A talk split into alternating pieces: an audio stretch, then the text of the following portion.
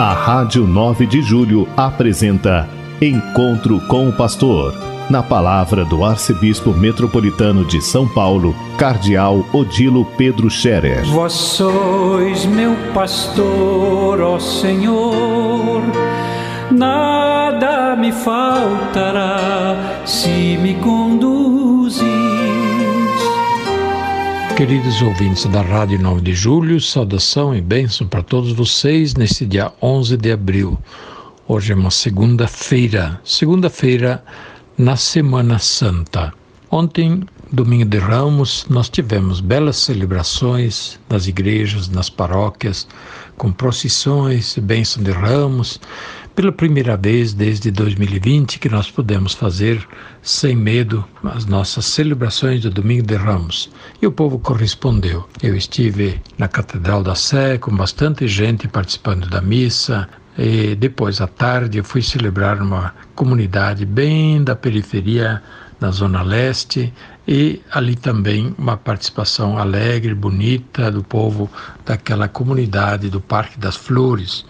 Portanto, de novo nós podemos estar reunidos, ainda com os cuidados. Fiquei também muito contente de ver que a maioria do povo, seja na Sé, como também nessa comunidade do Parque das Flores, o povo estava de máscara, cuidando, preservando a saúde, preservando a própria vida, a vida do próximo.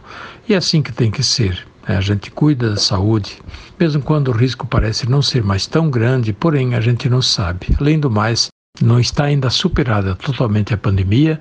Além disso, tem outras infecções por aí, virais, que estão gripes e etc., que a gente tem que cuidar. E a máscara, quando a gente se reúne em grande grupo, em grande quantidade, a máscara defende bem, isso está super comprovado. Pois bem, domingo de Ramos, eu tive algumas ideias assim durante a pregação que me marcaram de maneira especial.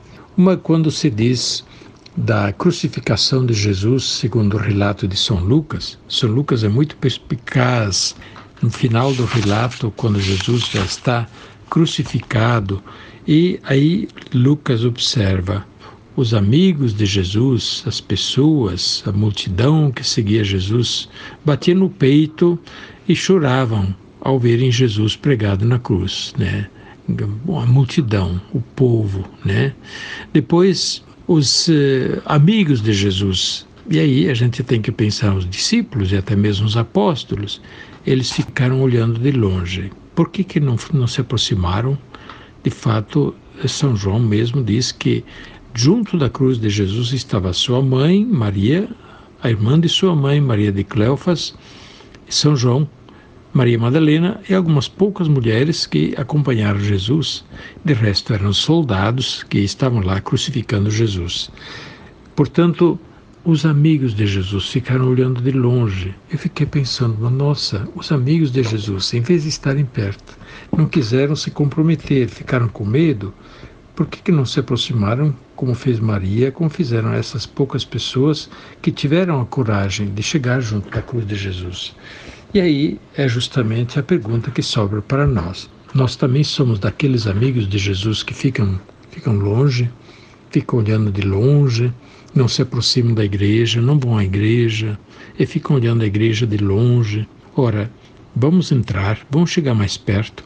Depois havia os outros que ficavam zombando de Jesus, insultando, a outros ele salvou, que ele desça agora da cruz, salve a si mesmo, então nós acreditaremos nele. O mau ladrão também insulta Jesus. O bom ladrão, pelo contrário, tem compreensão e pede humildemente a Jesus o perdão, que Jesus se lembre dele quando chegar no seu reino, e nessa hora Jesus lhe promete o paraíso. Pois bem, onde nós estamos? Na paixão de Jesus, na celebração da Semana Santa, nas celebrações da Sexta-feira Santa, Sábado Santo, Domingo da Páscoa. Onde é que nós estamos? Os amigos de Jesus que ficam olhando de longe ou nem se aproximam?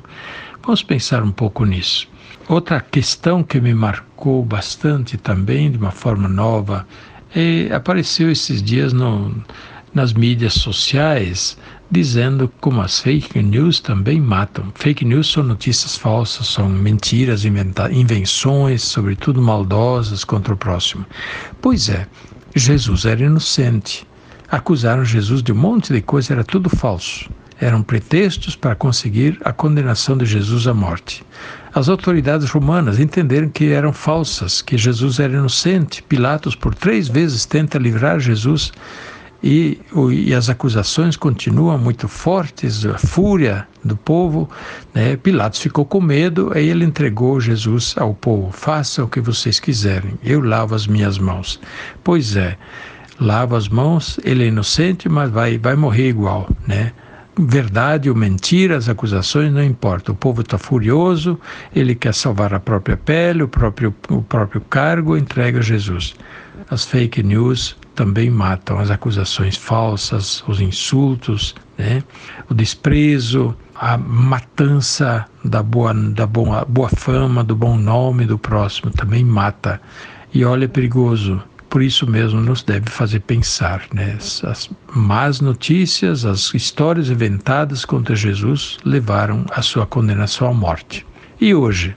E quanta história que se passa para frente, quanta história falsa se inventa, se passa para frente, se calunia, se quer prejudicar o próximo.